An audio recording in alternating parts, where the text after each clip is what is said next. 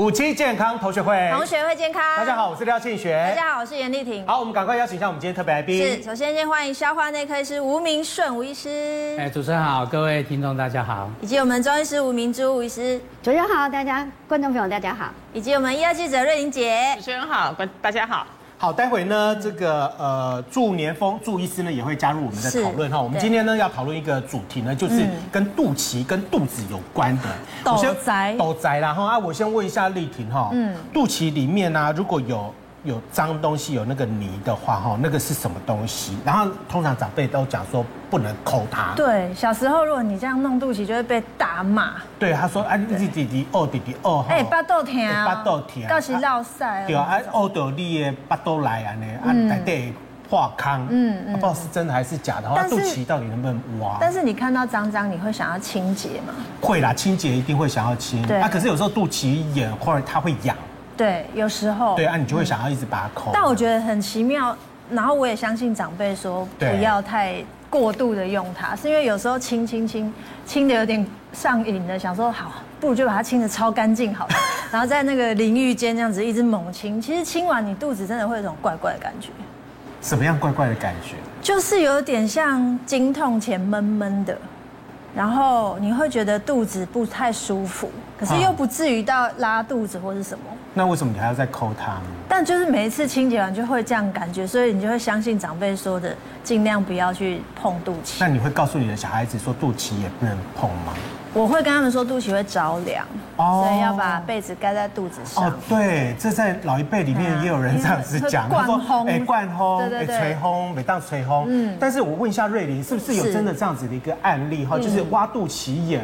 挖到后来呢，是死翘翘的。是啊，你知道吗？就死翘翘就是就是呃有可能啦。那可是有个四十岁的中年男子，就像你们一样，没事就这，你知道，很喜欢挖那个肚脐眼，就挖着挖着，因为肚脐都有不同的形状嘛，对，有人比较深，有人比较浅，然后它是大概属于那种深的形状，所以他挖着挖着之后就挖破破皮流脓，你知道吗？后来他去看，哎，结果。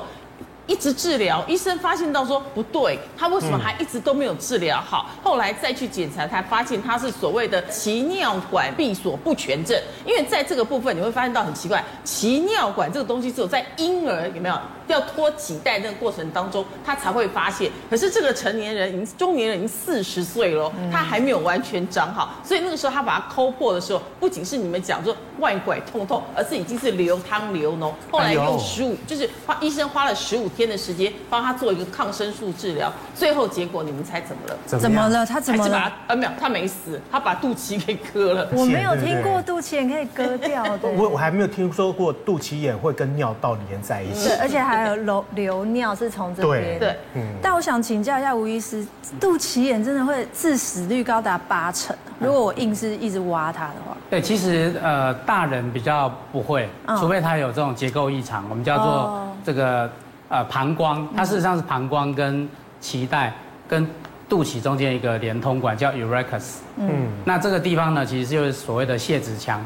我们小时候这个膀胱里面尿呢，会从这个泄殖腔排到妈妈的胎盘过去。哦，所以它会连到肚脐。嗯，那这一个泄殖腔这一条通道呢，如果在呃生呃就生出来之后，它基本上就会变一个韧带退化了。那像这个成年人，他可能就是泄殖腔这个韧带，他没办法完全变成整个条是韧带，上面还有一些空腔。嗯。那如果他呃肚脐挖得太深的话，这个空腔里面就会产生细菌，就在里面增长。嗯。所以通常比较常发生的位置是在肚脐下方有一个空腔。嗯。好，那造成这个细菌感染。那当然一般人如果说你手洗干净，那肚脐也洗干净，再去呃用一些。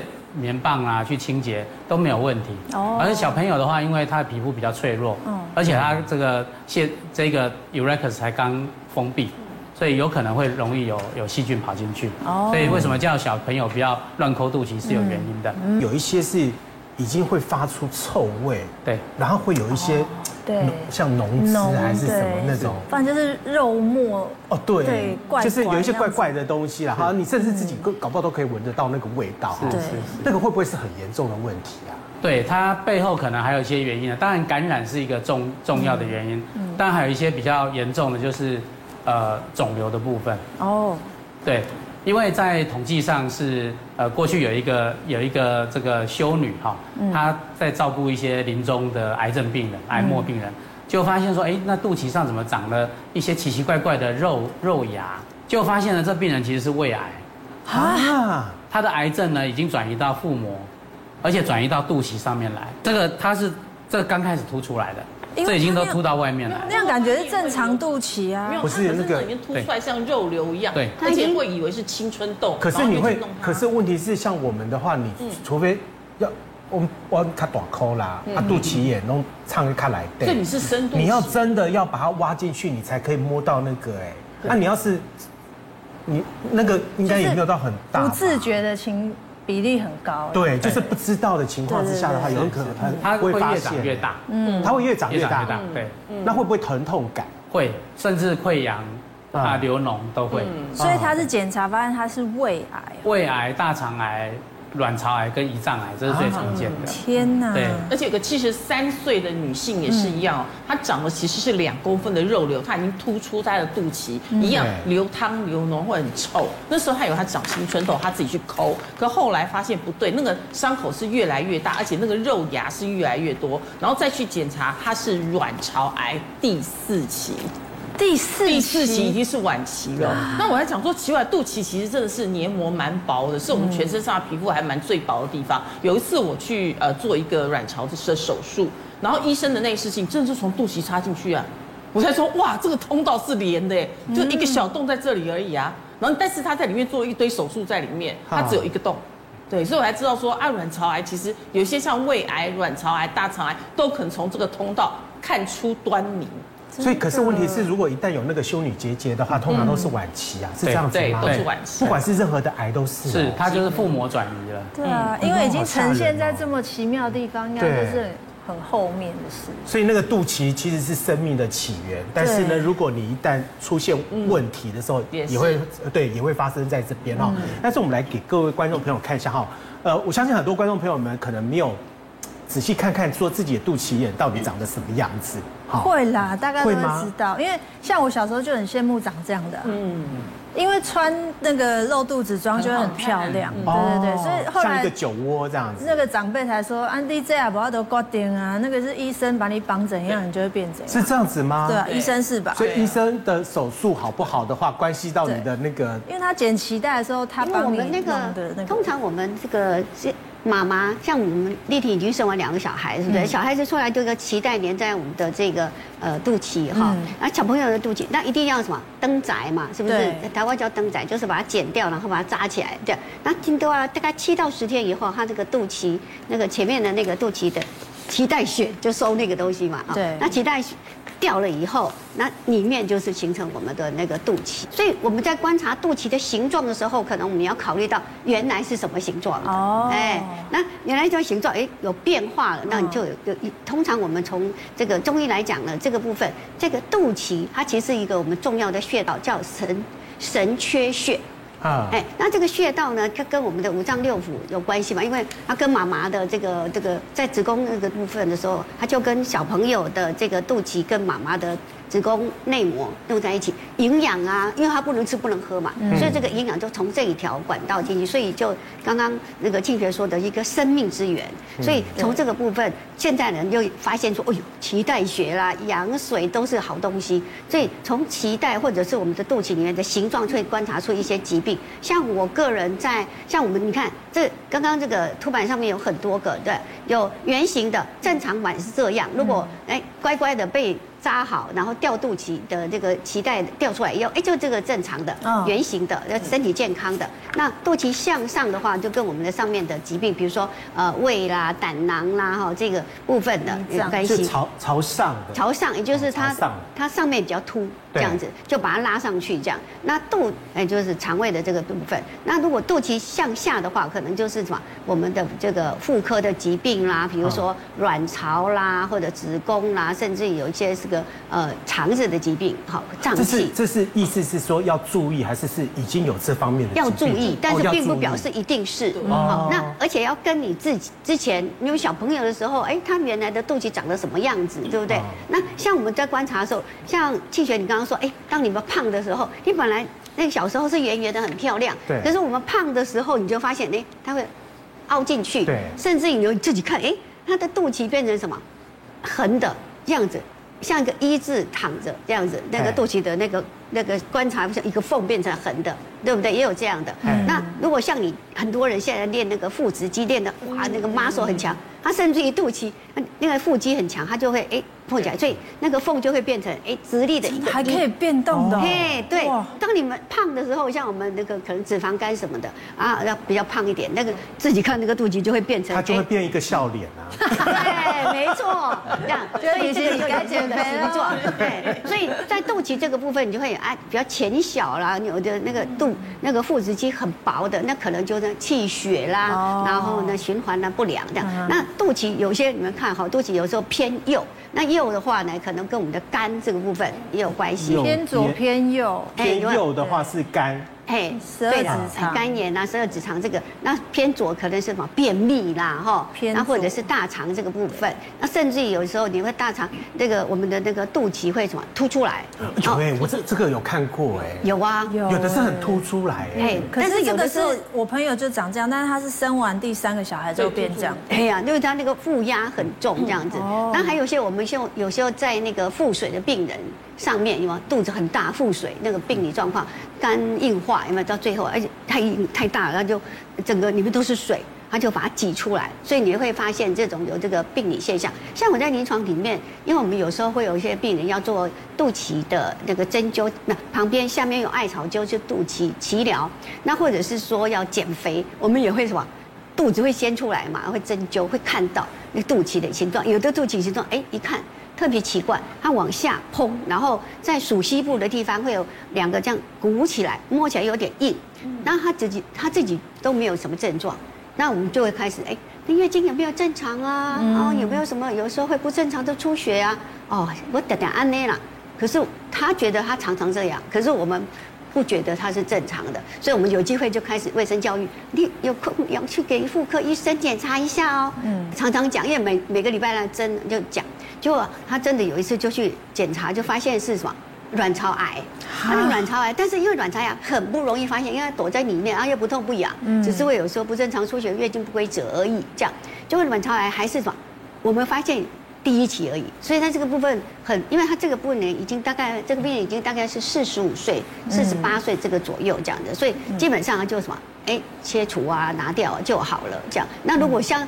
最后到肚跑到肚脐上面看到的，那已经都是什么后期末期了，那就很麻烦。你有没有听说过？那小时候的时候呢，听恰一声，嗯，妈妈他们呢就会用那种什么沙龙趴丝，我没有听过，把你把你的那个肚脐也把它封起来，然后甚至呢有人讲说放一颗话梅。忙什么？像我们这样一般人。就会信那种什么妈妈觉得贴什么，对，然后你都会觉得医生本人不会发生这种事。我跟你说，吴医师来说说，你本人是不是也造成了一些感染了？是是是，我我大学的时候有学中医了哈，那那时候就听过这个神阙穴啊，呃，去隔姜灸啊，隔研究，好像是可以让体力比较好一点，嗯，所以我就试着学过以后就试着，哎，因为我的我的肚脐是凹进去的，所以所以我就先加一些盐。好，然后上面再切那个姜片就放，然后就用你你是要你是要烹饪是吧？放盐，放盐我也是是是，哎，隔盐灸有啦，隔盐灸隔姜灸，对对，那就就用这个艾条就就这样灸，就一第一天没什么感觉，隔天就觉得这个肚子怎么不太能动，那后来才发现说，哎，其实有点红肿，那时候就直接去去看医生嘛哈，医生就用了一个很。很，他就说啊，你这里面化脓了，嗯，就一根针直接刺进去，然后这边挤。我那时候大学生就在哇哇叫，因为那个非常痛。No. 哎，那后来挤完就好了。所以知道说，其实有时候自己不懂哈，还是要尽量不要自己去尝试。医生有练过，你好厉害哦，你还自己这样子弄。也是到了大学才知道肚脐不能烹饪。对。为什么要在那里放盐？太荒谬。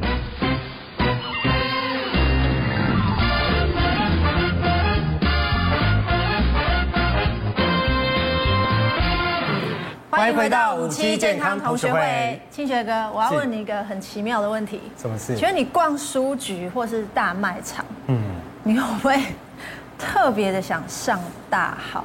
书局好像不会，我书局也不会。但是大卖场好像会，真的。我上个礼拜去 Costco 的时候呢，才刚进去以后，马上先冲厕所。为什么？结果厕所居然给我客满。那些人是因为试吃吃太多。但是我觉得很荒谬，瑞玲姐，你逛书局你怎么了？其实我有肠躁症，然后我我儿子也有肠躁症，每次一踏进不管任何书局，一进去就说，哎，我先去大便。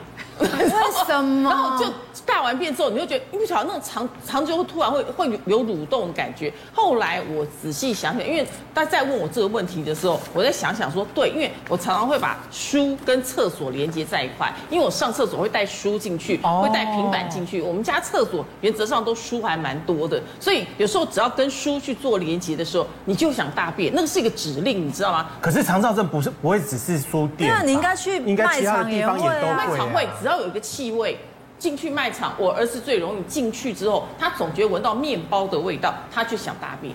哦、这个很奇怪，就是味道引起他的肠道蠕动。我有一个经验哈，有病人说他去逛那个旧书店，嗯，啊不一定图书馆，他旧书店，他闻到那旧书的那个霉味，就会想要拉肚子。哦、真的？哎，是，那是的确是有。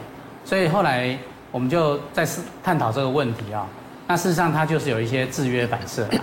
也就是说，我们肠神经是跟自律神经是相通的嘛，哈，所以肠神经，呃，一旦有有你一旦以前曾经有过类似的经验，也许你去逛了书店，然后有不好的经验，你就想要尿遁啊，或者是 是便遁哈，这种情况，那就形成一个一个条件反射，啊，那那像气候的变化，或者是这个空间的。呃，温度的变化呢，的确是有一些肠燥症的病人会这样子。刚刚就是看了一个病人是肠燥症，他跟我说，他每次因为他是从做夜班的，大概一点做到早上七八点，然后去休息。可是他每次一做完上完班呢，他就想上厕所，可是每次上厕所呢又只有一点点，啊，拉一点点肚子。其实我们肠燥症呢是，其实在门诊是常看到。那有时候你可以看，有时有些病人呢要考试的时候。每次一考试，他就很紧张，就一直跑厕所，一直跑厕所，一直跑厕所，可是他也拉不出什么东西来。那我们肠道症呢，有些人会拉肚子，有些人会便秘，啊，有些人就是只有肚子痛的感觉。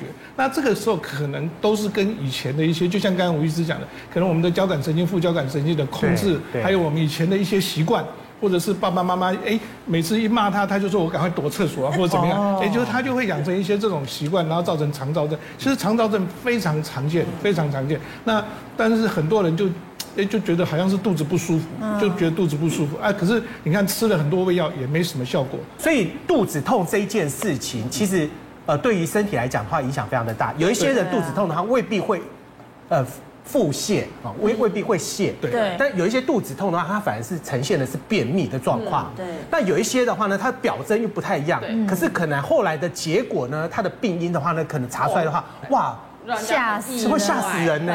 意外，因为有个十岁才小男生，你说小男生常肚子痛，我觉得丽婷也知道，对不对？我儿子就很常对，常常肚子痛，就是因为便秘嘛。我们想，妈妈一定想，哎，你肚子痛，因为不知道几天没大便，然后赶快送你去医院，有没有？就哎，一照 X 光，没错啊，这个十岁小男孩肚子也是一堆大便啊。可是清完之后，他还是一直叫肚子痛，肚子痛。然后那医生就问他说：“那你平时都吃什么呢？”那他就跟他讲他的饮食习惯。然后后来妈妈讲了一句话，提醒了医生，他说他多。渴多尿，觉得很疲惫，好，而且开始体重消瘦。那个医生都警觉的时候，就赶快请他去抽血，发现到他的血糖，我们正常血糖空腹是九十到一百嘛，对不对？饭后是要低于一百二十六，那小男孩竟然八百零九。八百。对，结果他是第一型的糖尿病。啊，十岁才十岁，不要小看，现在很多小胖子或小瘦子，他里面其实隐藏很多疾病是不知道的，好像很多人都觉得说啊，我应该二三十岁再去做健检，没有，你当你发现到孩子有任何一点点跟其他孩子成长不一样的时候，就去检查。可是他只是他只是肚子痛，对他只是肚子痛，哎，你射出来一一肚大便啊！我儿子那时候肚子痛也是这样，两侧都大便啊。通完了之后，你知道每半年都要通过一次。可是这个孩子是通完了之后还在肚子痛，才觉得很奇怪，容易渴，嗯，容易疲倦，吃的多，喝的多，尿的多，三多，三多嘛。然后其实是第一型糖尿病，因为他都没有发现，都没有好好控制。那血糖就会三五百这么高，那他可能其实造成了其他的身体的机能的一些病变，所以有很多像这些小朋友，他并不是告诉你说是他是糖尿病，因为他自己也不知道。那你我们在想啊，小朋友也不会那么多糖尿病嘛，第一型，那一定都是在在一不小心一个验血啦，或者是觉得最近像消瘦啦，或者肚子不舒服啦，啊，其他的症状带去，那才抽血才检查看到。所以其实小朋友这个，你如果看他一直一直肠胃道有问题啦，其他的问题，还要想想整个整个其他系统性的疾病。可是明显就是会一直想喝水，吃多喝多的。嗯，像我以前我子女。我们大家聚会的时候，就看到一个，我说：“哎，你最近怎么感觉上特别瘦？”我说：“你舌头伸出来。”那像这类的病人有血瘀的现象，所以他的舌头都会比正常小朋友的那个舌头会比较偏直。这样，哎，而且他会忽然间，你会觉得，哎，怎么瘦那么多？哎，就一去检查，我说这个要检查，一去检查就是第一型的。如果一旦是这所谓的腹腹痛或者是腹泻的话呢，大概维持多久的时间哈？经常性这样子的话，你可能会身体出现一些状况。对，通常我们这样慢性腹泻就是超过两周或三周以上。两周到三周。对，那急性的大概都两三周以内。所以刚才有提到说，这个小朋友糖尿病啊，第一型糖尿病，他为什么会肚子痛？他就是得了这个酮酸中毒，那这个酸血症呢，其实会造成肠道的血管会收缩，所以刚才吴医师讲的就是说他的舌舌头会比较青紫色，这些是酸中毒的一个现象。嗯，那再像脱水，啊，所以像这一类的小朋友常常会造成一些医疗纠纷啊，就是说你没有看出来他的肚子痛是什么原因。嗯，周医师有时候腹泻以为是肠胃炎，但怎么跟主动脉剥离有关？这其实我们有有看到一个个案呢，他其实他大概比较胖的，有高血压，嗯，然后他本来也是肚子不舒服啊，拉肚子啊，肚子痛，那就就检查本来以为说没有什么，可是他一一直奇怪，一直觉得这个腹部不舒服，而且有摸到一一个这个，好像我们有摸到那个脉动的感觉，因为平常我们是摸不到这个主动脉的这个那个脉搏，哎，可是这个他这样上完厕所之后，哎，一直觉得不舒服，那那个医生呢也比较就是说，哎。照个电脑断层看看好的到底什么问题？结果一照就是一个副主动脉的主动脉瘤。那因为副主动脉主动脉瘤呢，其实其实我们现在大家其实都很担心，就是说，哎，突然那个我们一个主动脉其实是蛮多的。你可以看从心脏打出来之后，嗯，它是先升主动脉，主动脉弓再降主动脉。可是呢，我们降主动脉下来之后，我们的肠胃道、我们的肾脏，甚至我们的下肢都会受这个腹主动脉的这个影响。那腹主动脉呢，它如果主动脉一个腹主动脉一个瘤了之后，它就过肠胃道的血管可能就不通了，或者如果侵犯到肾脏，有一些可以看到是肾脏的问题，哎，它就是突然急性肾脏衰竭或小，那没有小便了，那就是侵犯到的肾脏动脉 （renal artery）。那这个整个这个腹主动脉，整个这个延续降下来，这个它会侵犯到不同的器官。如果在腹部的时候，它就会以腹部的症状为主，可能腹痛啦，或者是不舒服啦，或者是拉肚子啦，甚至便秘都有可能。那这个都是闷闷的。那不做电脑断层，你完全完全以为就是只是简单的腹痛而已。那可是它越来越严重的时候。还有可能会把腹主动脉，它还会破掉啊！破掉的时候就更危险。这整个甚至到下肢的话，它整个下肢，我们说上肢跟下肢的血压差很多，这都是要考虑到腹主动脉整个这个下来的一个主动脉的流。那这个就是一个很危险的疾病。那朱医师，那你们是怎么判断的？嗯、就是说它是主动脉剥离呢？对，那其实我们都要想，有时候摸病人，摸病人的上肢的血压，哎，脉搏还好，因为我们上肢血压是在从主动脉的上升主动脉这边打出来，对，然后到下肢的时候是它降主动脉，所以如果上肢的血压脉搏还很好，下肢的脉搏就变得很低的时候，当然也有可能是一些周边血管的阻塞，但但是你这时候就要想想看，是不是因为有一些，那他如果又一直抱怨，就是说腹部会疼痛啦，闷闷的不舒服，那你就要就要想到会不会有一个腹主动脉。那还有一个，就是我们做理学检查的时候，因为我们的血管大概你可以去摸摸肚子，大概是不会摸到有脉动的这个感觉。对对。哎，但是它有时候这个腹主动脉剥离的时候会越来越大，越来越大，越来越大，甚至甚至可能达到十几公分。那这个时候你，哎，你只是觉得，哎，摸到就像刚刚讲的说，肚脐附近摸到一个东西啦，或者听到一个血流的杂音，哎，这时候你就要想想到会不会有其他的这个腹主动脉这个瘤的这个问题，因为其他的这个东西可能还不是这么急，但是腹主动脉它就是一个比较在我们心脏血管科里面就是一个比较急的重症，因为它万一破掉了就会很危险，真的，那压到其他血管也会造成其他器官的疾病。哎，你知道那个肚子痛啊，它还分区块，你知道？什么肚脐以上、肚脐以下？对，你每次去看医生的时候，哦，我不都疼，嗯，阿姨先给我们一个膝盖的疼，对，然后呢，他就开始上面还下面，这边会痛吗？然后这边敲你这里，对，然后这边这样子会痛吗？对，然后他就在压更大力。我上次之前的胃痛的时候，呃，胃痛的时候也是这样的，他就他还问你说。那医生很准，他医生问你说，你那个痛是哪一种痛？嗯，那种是揪痛还是什么的？啊，他都会跟你讲，问你那种痛法是什么痛，然后就帮你一层一层这样子按压、按压、按压。嗯，后来我才发现说，原来每一个痛点是不一样的，它所呈现的方式的话是不一样。是，对，也也就像我小孩肚痛，我就问他说，肚脐以上还是以下？因为如果以上就是胃痛。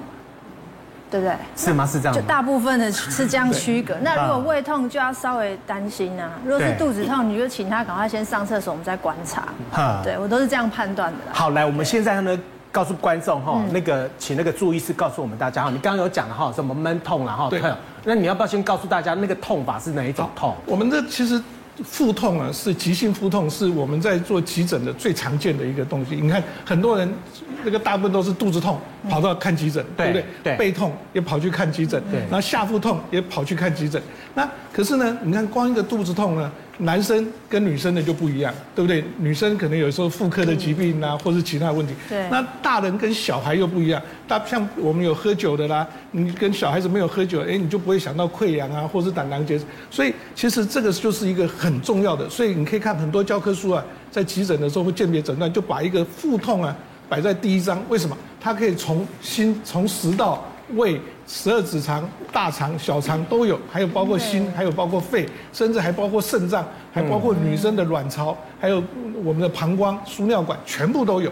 所以，所以你可以看这个，哎，所以我们在急诊室的时候，最担心一个一个病人进来是什么？急性腹痛，哎，你就要帮他做很多鉴别诊断。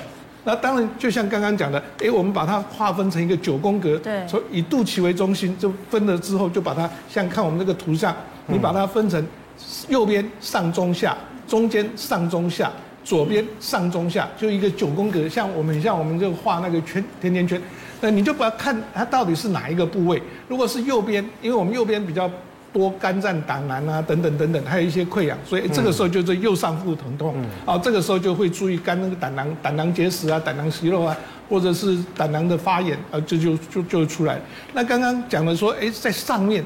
中间上面的时候，那这个时候就很可能是在胃食道的交界，我们说诶溃疡啊，对不对？或者是或者是十二指肠溃疡、胃溃疡啊，或者是肠胃胃胃炎啊等等。但是，可是我们最常怕的怕的就是什么？还会有一个心脏。嗯，很多人都是讲说心脏，它从正上面一直到整个左边都是。所以你看到了左上腹，它也是心脏。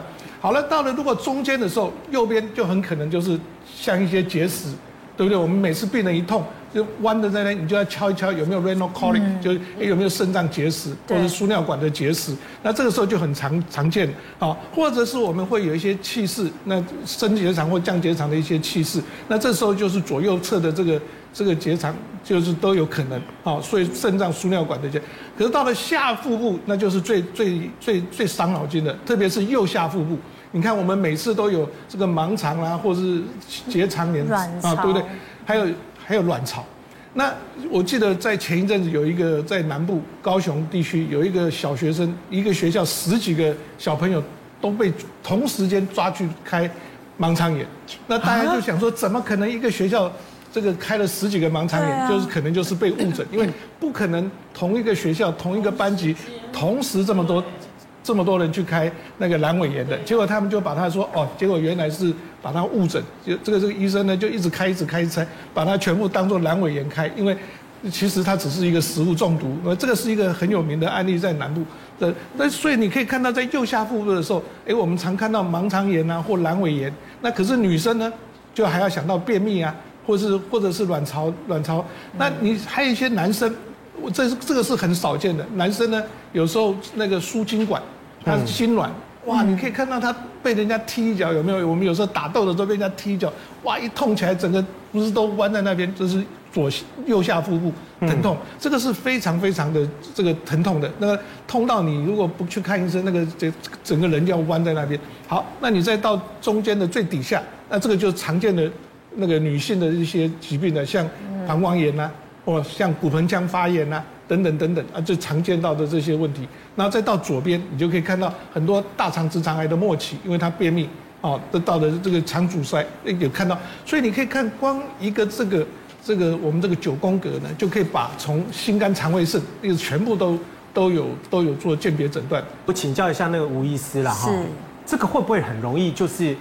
呃，判断会错误，就是他的痛的地方的话呢，未必所呈现的是他的一个真正的病症。对，其实刚才朱医师讲到很多关于内脏的部位。对。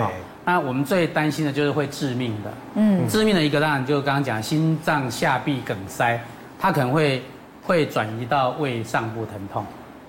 哦，心肌梗塞。所以它是它是先哪边痛啊？先。下腹痛，哎，上腹痛，先上腹痛，这附近，嗯，先上腹痛，对，先上面这边先上痛，对，然后呢，但是后来，呃，再仔细问，因为病人只会说他会痛嘛，对，但是你要仔细问说他有没有胸闷，有没有其他的症状，像我之前就有一个病人来来门诊，他说要加号，那当时病人已经很多了，我就说不要加号了，不然看太晚，他说他很痛，一定要加号，就后来。就病人就坐在外面就，就就冒一直冒冷汗，那护士就叫我出去看，我一看，我就问他说：“你会有胸闷？”他说会，就下去做这个急诊，一做心电图就心肌梗塞。啊，他只是因为胃痛。对他，他就是讲胃痛而已。哦，对，那另外一个就是这老人家很常是用便秘来急诊，哈，就是肚子胀，结果呢反反复复来，发现他是这个心律不整所引起的这个呃肠缺血。就是叫虚血性肠炎，他，呃，经过几次来急诊，就发最后一次呢，发现肠子整个是坏死，嗯，好，所以这也是会致命的，嗯，所以关于这种比较严重的、比较急性会致命的哈，缺血性肠炎跟心肌梗塞一定要注意，还有包括很多的血管性的栓塞，对，都都是我们平常在急诊室容易忽略掉的。嗯，那血管性的疾病呢？这些都是会有医疗纠纷的。嗯，那再来就是癌症，对，胰脏癌跟卵巢癌这两个是肚子痛里面。胰脏癌的表现是什么？它常常是胃痛而已。那也是也是呈现在胃啊。对，就是上腹部。但是你也不晓得说它是胰脏，对不对？是不知道。对，所以很多胰脏癌在前期大概至少一年是都当成胃痛在治疗。嗯，对，所以为什么在我们的教科书上面，哦，尤其是经验上都说，如果你肚子痛一直查不出原因，一定要查胰脏跟卵巢。哦，这是个重点。对，那如果说有时候我们在生活中忽然就整个痛起来，总是有一个解决方法吧，朱医师？呃，对的，其实就看你原来有没有病史，像譬如说很有很多人是溃疡的，那你大概就要知道你自己会不会是溃疡造成的这个。那有些人是就像肝胆囊如果有结石的，其实我们最怕。你的胆囊结石，很多大概都不会叫你去开刀，就是说，哎，你就不要吃太油。可是，一不小心你坐飞机或出国吃个东西，结果就胆囊发炎。所以我们就碰到有一些人在急性的胆囊发炎，那哇，你到处求医怎么办？那个，因为它是一个急性的发炎，再加上可能石头正好卡住。那我以前曾经就是在出国，因为开会，然后因为出国前都要准备海报啦，准备开会的资料，哦，一上飞机我就胃非常的痛。嗯，那那我知道我自己是吃了很多止痛药的这个不好的习惯，嗯，那我就知道啊，完了惨了，一定大概就是胃溃疡了，嗯，然后我就开始吃一点胃药，那只能让它稍微缓解一下。那我一下飞机啊，赶快回医院去做胃镜，果不其然就破了四个洞，因为这是一些 NACID 造成的这个溃疡。那你你可能因为正好说出国，你看我们坐飞机有没有坐了长程的啊？那有时候关节都没有动，那肌肉酸痛，说哎呦就吃一颗止痛药啊，不够我就再吃一颗啊，或者是有一点时差，有一点头痛，又吃了一颗止痛药，那吃一吃再回来的时候就就在那边一直痛一直痛。那所以我们有时候要劝病人，就是说，哎，如果你真的有一些这个。既往的病史啊，或过去的病史，你就要小心。像像刚刚讲的胆囊啦，哦，像溃疡啦，啊，还有你有些喝酒，如果你会造成胰脏胰脏发炎的这个喝酒，你就可能真的出国，你不要太高兴了，就一直开始喝酒。一出有的人很多人出国了，就好像出国玩一样，就一直喝酒，哎，喝到到最后胰脏的发炎都出来痛。那么这个时候，那你就可能要静坐休息，或者先暂时吃一点胃药。哦，那暂时把症状缓解一下，那回下来的时候就赶快去做检查。嗯、那但是还是大概跟原来的这些病史会有很密切的关系。其实很多人肚子痛的那种表征呢，然后第一个动作都可能跟你一样，就直接吃止痛药。对，那到底这到底是对还是不对？对，大部分都不对。我们平常有什么穴道可以舒缓我们的肚子痛吗？嗯，有的时候你明确知道是，比如说脑毛病了，然后你做了个整个检查也都没事，可是有时候时不时就呃提起来痛，比如说像我们来的这个什么肠胃，哎，胃药也吃了，检查也没事，可是呢一紧张就是胃会不舒服，那这时候我们就可以按压我们的穴道里面有一个像这个考试之前是不是除了拉肚子的，有人会胃痛，然后呢，胃消吃的还是很紧张的时候，我们就可以呢，来这个地方，这有一个叫中脘穴，这中脘穴在哪呢？中脘穴呢，就是在我们的胸骨这里。到我们的肚脐中点中间这里，那有的时候可以，我们以肚脐为一个界限，肚脐上面呢四寸，等于是五个指头这样子哈。四指符的地方。四指符的地方啊，这个地方就是我们的中脘穴。那按压的时候，因为像静学呢肚子比较脂肪比较多一点的时候，要按它可能没有办法按到整个很大的穴道，我们就别太短了，我们就可以把它把身子弓起来，哇，弯起来这样子，然后呢。稍微这样，这肚脐重点，然后就这个我们就胸骨这中间这中点就是我们的中脘穴，对，然后你就可以这样，对吧？按压要大力，要要往前，是不是？要往前，让它你往前挺的时候，是不是你的那个肚子就比较那个胃就比较软，对不对？按压，有没有？你会按压，有没有觉得有胃懵懵的？哎，对，这样深呼吸。哎，这样，哎，然后再再吸气，那么你就发现，哎，这个姿势按下去就会舒服。那或者是胀气、消化不良的时候，除了刚刚的，因为有时候有些人哈很会吃东西，然后吃那个 buffet 吃到那吃到不行，很脏，还要划算，对不对哈？然后吃完以后就肚子好胀哦，胀了，然后那脉拔起来都膨起来。我说你刚刚就夹起来，我我 这这就餐真的太痛不舒服。那当然我们会直接用针。那除了我们刚刚说的 DIY 的时候，除了这刚刚的中脘穴之外，我们还有一个穴。到跟我们的气给它往下引，有个穴道就是，嗯，足三里，嗯，哎，足三里也很好找，那就是在我们的膝盖下，膝盖旁边有一个这个就是外膝眼，外膝眼上面呢三寸的地方，四个指头这里下去，这里有一个足三里穴，嗯，可以部分呢把它按压，那按的时候要用力哦。有这样酸酸胀胀的，哦，那它离这个我们的胫骨这条胫骨旁边有一寸地方可以按压，这个地方叫做足三里。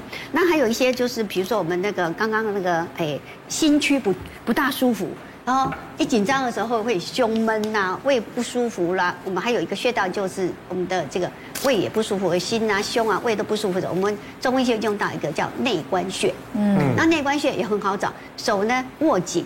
用这手好了，手呢握紧的时候，在我们的手臂内侧，你会发现它会凸出来，这里有两条筋。嗯，这个筋的中间中间的点上面呢，这个我们就用手。那因为它是那个嘛，两寸嘛，所以我们用三个横幅的手这里按下去，有没有？在在两筋之间哦。有。两筋之间，这个叫内关。然后你可以配合什么？深呼吸，呼气的时候按下去。哎，这样子。那如果你要补它的话，就是什么？哎，刚刚说的，就刚刚不是呼吸会补它吗？那如果你要现在觉得哦，好胀，很不舒服的时候，你就是吸气，哎，按下去。所以它反正你都搞不清楚吴医师在说怎么吸气呼气，那你就什么？就直接哎按压它，然后按压要有点酸酸的感觉。好，这个这个是我们的内关穴，然后再来就是呃颌骨。那颌骨呢，在脸上了、耳朵了、牙齿这些不舒服的时候，我们通常也会用到一个是这个那。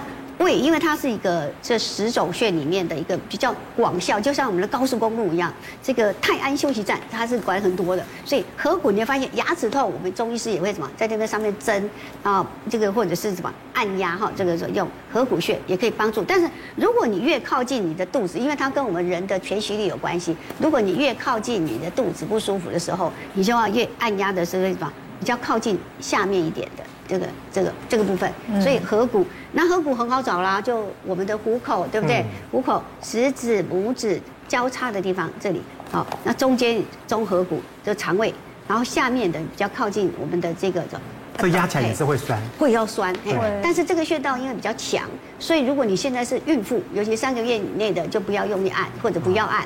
会比较好一点，哈，那个部分。那像我们有一些人还会有恶心啊、呕吐啦，或者是很不舒服。除了刚刚的中脘穴，我们还可以按压肚子旁边那个天枢穴。啊，天枢穴很好找，哎，它肚脐旁边两寸的地方，两寸就三个指头，这样就对，按压。那按压的时候也要怎么？用力哦。又提到了我们脂肪厚嘛，所以我们大概按压下去，大家都有一点小腹，对，按压，按压，吸。有没有按到？没有，没有按到。下次我拿针来帮你针。你会发现你背上好多茧，要直接用针灸。什么时候考试的时候，像那个注意师是会拉肚子啊，我是这种，哎，胃会不舒服，而且会纠结的，因为这个这样，所以这个中管穴我常常用。嗯嗯，然后我才会跟你讲说，我们要这样吸气弯进去，哎，压迫，还有合谷啊。哎，不过我问一下那个医师哈，因为我之前胃痛的时候啊，有一个朋友告诉我一个方法哈。我也是一样哈，就是刚开始还是吃胃药啊，吃止痛药，然后都没有办法好哈，然后就开始痛起来这样子，然后我就想说我会不会是消化不良哈，然后他们就教了我一招，他就说你就深呼吸，然后呢握个东西，然后呢顺时钟这样子哈，脚开开，然后这样顺时钟这样，我让脚稍微运动是吗？这样顺时钟这样子。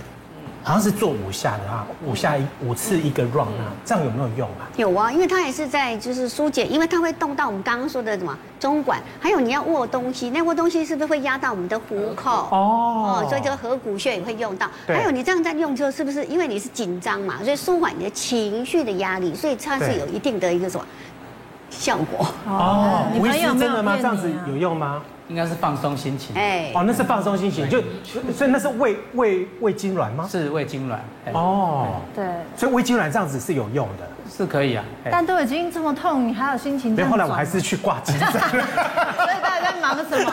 对，就是你一定会先想说，我自己让自己怎么样缓和下来嘛？对，缓和完没有办法，你还是一样去急急诊，然后进急诊以后，我真的是缩在那急诊室的一角，你知道吗？卡不掉，你敢怎样？你倒嘛倒不掉。但但你刚刚有一个那个误误区，你误闯了一个误区，因为你知道刚才有误区的瑞玲姐，因为实际上刚朱医师讲的，连他自己都吃止痛药，对不对？但是中医上方是揉肚子按摩，可是呢，这真的有时候会变成误区。为什么呢？因为说你要揉揉揉肚子痛的时候，赶快去吃止痛药，因为止痛药它有时候是三到四个小时的效果，可是会造成医师的一些误判，这个是很麻烦的事情。因为比如比如朱医师去吃，朱医师本人都吃了，对，他就都会破四个洞，你知道吗？不常吃，好吗？所以千万不要先吃止痛药，而是赶快哈，就是也许症状会有缓解，但是此时此刻还是赶快去医院做检查，避免有一些问题。还有再来，我们说，哎，有些阿妈说啊，应该巴豆停啊，揉一下肚子啊，哈，顺时钟啊，给它缓和一下。可是你要小心哦，刚才我们讲那个九宫格，对不对？有的地方是揉不得，因为它有可能是肠道体，也可能是阑尾炎，反正让你越揉越严重，这时候还是要送医院。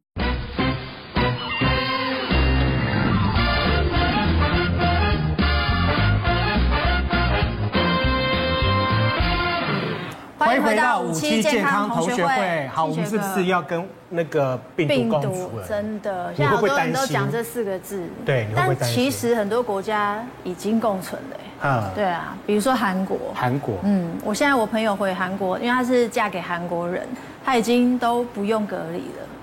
直接回去就是正常的生活，这样子就不管他了。对，然后他的邻居确诊也在跟他讲话，对，说我今天确诊了。那他不会怕吗？我朋友是台湾人，就吓要死。然后确诊，你还跟我聊什么天？对，他说哦，对啊，我现在要去医院那个治疗一下，然后七天后再看到他，他就好了。所以在他们的国人的心目中已经共存。那如果你确诊就去治疗，就这样。到底台湾未来的话呢，会走向哪样子的一个防疫新生活哈？那呃，蔡总统呢特别讲哈，他现在呢要呃做一个就是防疫新台湾了哈。现阶段的话目标呢就是重症呢呃求清零，求清零，但是呢要有效的。管控轻症，陈时中部长呢，他特别讲哈，是希望呢疫情呢不要出现一个陡坡的一个状况，对，然后希望呢能够出现缓坡的一个状况，能够减缓这疫情呢对于医疗上面的负担。哈。这是每十万人的发生率，台湾现在目前呢是每十万人呢发生率的话呢是一点一。哈，这发生率的话是死亡了哈，就是有一点一人死亡哈。那韩国的话呢是每十万人呢有五百三十四。是，那纽西兰的话是两百六十四，然后香港是六十五点六哈。那现在还没有统计到上海，那么上海现在的状况其实其实是非常严重的哈。上海每天的一个确诊病例数呢，大概都有这个上万人。如果是轻症，它的一个确诊数如果一旦高的时候，对，那即便是重症是比如说零点零一啊，零点零一，其实它也变成是一个很可观的一个数字。未来我们台湾的话呢，要走向这所谓的一个防疫的一个新生活，就是啊，我们就呃。没关系啊，那就跟未来好像就是对一个必经之路啦，是是，是不是就是必经之路？其实这一波的感染，其实，在欧洲或者是美国，他们比较习以为常。可是你看，侵犯的几个国家，大概都是我们东南亚地区的韩国、日本、香港、中国、上海、广东，还有包括我们台湾这一次。那其实我一开始的时候，大家都在讲说，哎，要不要清零，要不要共存？可是中间要有一个。其实蔡总统讲的很好，中间有一个叫什么减灾，好啊，你们不要一开始就清零就跳到共存，大家没有办法接受。嗯，一方面就从共存跳到清零，大家也也也这这种落差太大，所以我们要让民众先慢慢的知道说，这个 Omicron 它是一定会发生的。Omicron 目前根据英国它是最大的，将近一百多万个 Omicron 的这个影响，说它死亡率会降低，出院率会降低，可是大家还是不还是会紧张啊，因为。不知道你得了会不会变重症？对，啊，不知道你得了，譬如说小孩子会不会带回家就造成，所以我们还是要戒慎恐惧的，就是说我们要抓大放小。什么叫抓大放小？就譬如说像七龙，这这一次有群聚，基隆从来不群聚，这次群聚，那我们就要好好的看一下到底有什么问题。还有有一些那个工业区的，对不对？一次一次几百个人的，或是几十个人，那这个时候你就要相对的把这个疫调做好。但像花莲。像台东、像屏东，你整个这段期间才五个、十个个案，那你就不要太紧张。好，那让这样民众不紧张的话，就有两件事情要做了。第一个，你要不要自主快筛？现在不管在欧洲或者是美国，他们大概都是讲一个 home test 或者是 self test，就是你自己的自主检测或者是在家检测。那这个大概都不能不能花钱的。嗯，呃，或即便要花钱，也要花很少的钱，你不能让民众再花很多钱在这上面。好，所以这个是一个蛮重要的事情。所以我们怎么样把这个 home test 变好？那第二个就是我们即便测出来了之后，轻中重的分流跟药物治疗可不可以马上搭配？对，其实讲是很简单，其实但是这这一块会因地又制宜。就譬如说，你看新北、台北跟桃园、跟花莲、台东、基隆是完跟那个屏东是完全不一样的做法。现阶段来看的话，到底有没有所谓的特效药？呃，如果重症的话，现在就就是有两个药物可以使用的，但我们大概，因为它如果是在症状的前几前几天三五天使用的话，你是可以避免重症的发，避免重症发生。其实这个是最重要的，你感染是一定不可避免的，但是所以我说我们怎么样把它重症管控的很好，然后这个。感染的个案越来越少，其实才是最重要的。对。然后你说重症会到零，我觉得有点困难，因为为什么？都还是六十岁以上、七十岁、八十岁，他可能还是会。